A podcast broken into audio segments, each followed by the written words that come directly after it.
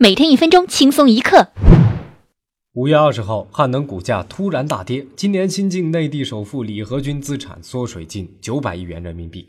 消息一经传出，广大屌丝纷纷表示不屑一顾，因为他们每天都要损失好几百亿元。研究生小王发现女老板对他有好感，想要和他谈恋爱。啊，女老板今年二十九岁，人长得漂亮，家境呢也十分殷实。但是小王不想攀附有钱人，果断选择了离职回校专心读书。没想到啊，女老板还经常给他发短信示爱。无可奈何之下，小王选择了报警求助。本台评论：小王真是一个非常倔强的好屌丝啊！